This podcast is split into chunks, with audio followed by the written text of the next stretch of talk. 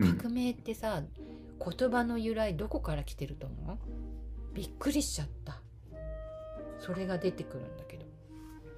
由来？うん。語源。語源？レボリューションでしょ？エボリューションじゃないの？うん。進化とかじゃないの？そうレボリューションじゃん。かか革命って。うん。もともとはね天文学の言葉なんだって。うーん。どういう意味かっていうとね軌道でこう星がこう軌道して元にこう戻るっていうね、うん。ただのその軌道が元に戻りますあ一周して元に戻ってきましたっていうのがレボリューションなんだああ、もともとの意味は？ってうんああ、そうなんだ。めっちゃ禅っぽいね。そうそれでさなんでそんな言葉を使ったかっていうと、なんかんこのフランスの革命が起きた時にそのなお前ははこの世の社会に対して反乱を起こすのかって誰かが言ったらうん。その革命を起こした人がこれこそがレボリューションであるって言ったわけようん。そこから革命っていう言葉にがみんなに広まったんだけど、この人が言った意味っていうのは反乱ではないこれはも、本来のあるべきところに戻っただけだっていうことを表現したかっただけなんだって。うん、はいはいはい。うん。全、全だね。全だ。十牛図じゃない、十牛図。そう。元に戻ってきましたよってことでしょ元に戻ってきいろいろ探し求めていったけど結局ここでしたみたいな話だねここでしたって青青い鳥みたいな話だね結局ねそうそうそうそうそうそうそうそういうことがそれがエボレボリューションってってああなるほどねだからさっきのほら奇抜の問題と同じよ。なんか変わったことをすれば革命になるわけではないっていう理論が始まるんだと思うのこれから。うんうんうんそれは革命ではない。もともと本来だからあれですよ。復興ですよね。あの、うんうん。うんあるいはなんて言ったっけ、えー杉野さんがさあのなんか言った。こうあれでしょ？モジリアーニの時に言ってた。モジリアーニの時言ってた。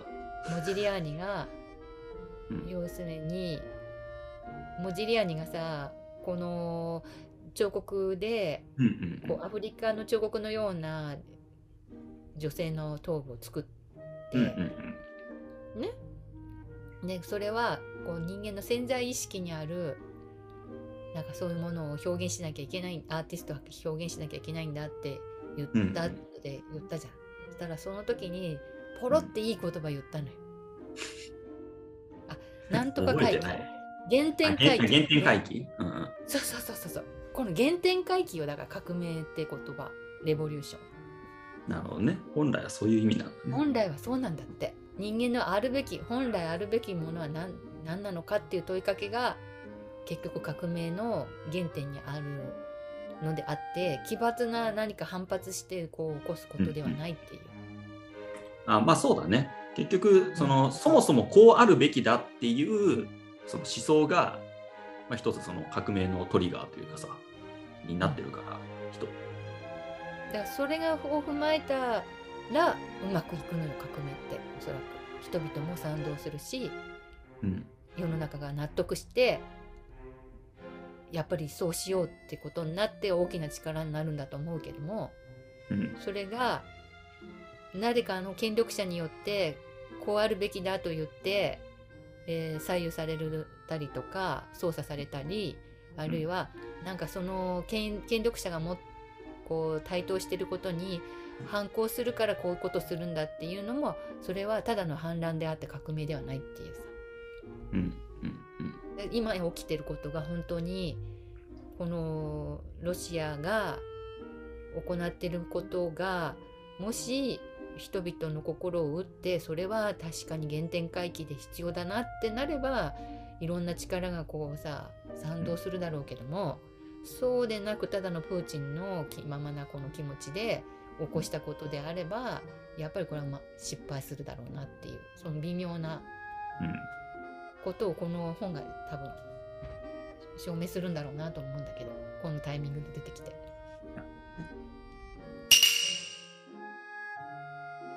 知ってる？この話。三国志。三国志って得意？いやあんまり詳しくない。あそう？あの古典ラジオでほら三国志もやってるじゃない？三国志はやってないよ。あの、曹操の話あ曹操っていうか、ほらししあの諸葛孔明。諸葛孔明はしてた。諸。葛亮。やってるでしょ、あでもうん。あそこで紹介されなかったすごいねうん。話があるんだよ、何？空城計って知ってる？わかんない。あそうすごい話。でもう感動しちゃうから。もうさかっこいいとか思っちゃって諸葛亮大好きみたいになっちゃうのそこ。あ、そうあの芝居っていうさね？この義のさまあ一応大将がさこのうーんまあ諸葛亮とこう戦ってで諸葛亮はその前に自分たちの兵の、まあ、食べ物っていうのをいつも考えなきゃいけないわけ。すごいさそういうところまで考える策略家だからうん。どうやったら長期にわたって戦いながら兵士を食べさせられるかっていうさそこまで企画す計画するわけよ。うんうん。であるその町をさ、ま、村ごとこう支配してまずうん。そこから食料調達しながら戦おうっていうことになるわけ。ところがその義のうん芝居っていうのはそこまで読んでいておそらくこの町をまず自分たちの配下にしてうんその食料を確保するだろうってそこまで読むわけよ。うんだからそこへさそそこの町自体をまず攻めようって思うわけ。うん、そこでね芝居は一生懸命さなんとかその町ぐるみにね人々を助けなければいけない。自分たちはお世話になったから。うんうんそこでね自分ので兵自分が引き連れていた兵を全てさそこの町にこの送り込んで、うん全部さこの村人っていうか町の人をさ救ってこの自分たちの領土にさ連れていくっていうのをやらせるわけ。うん。うん。そうするとさ城が空っぽになっちゃったわけよ。うんうんもうね兵も少ないのでやってるからもうほら食料調達するのうん大変で。うんで芝居はさそこまで気がつくわけ。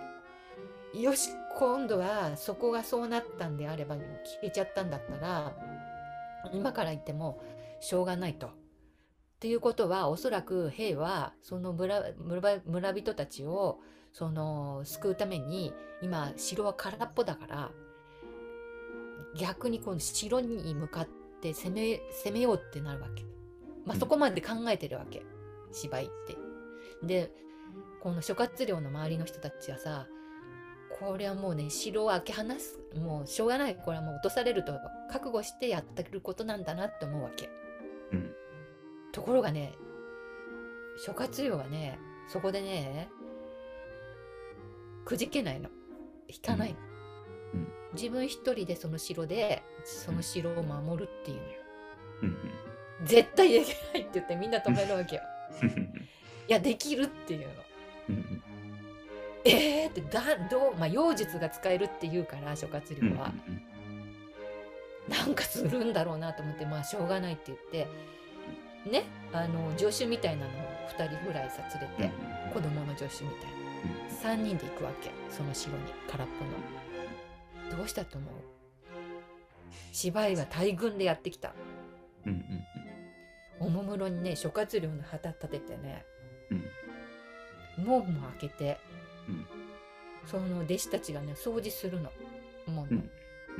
でどうぞみたいな感じで開けるの。うん芝居はね、うん。いやこれは罠だだうん。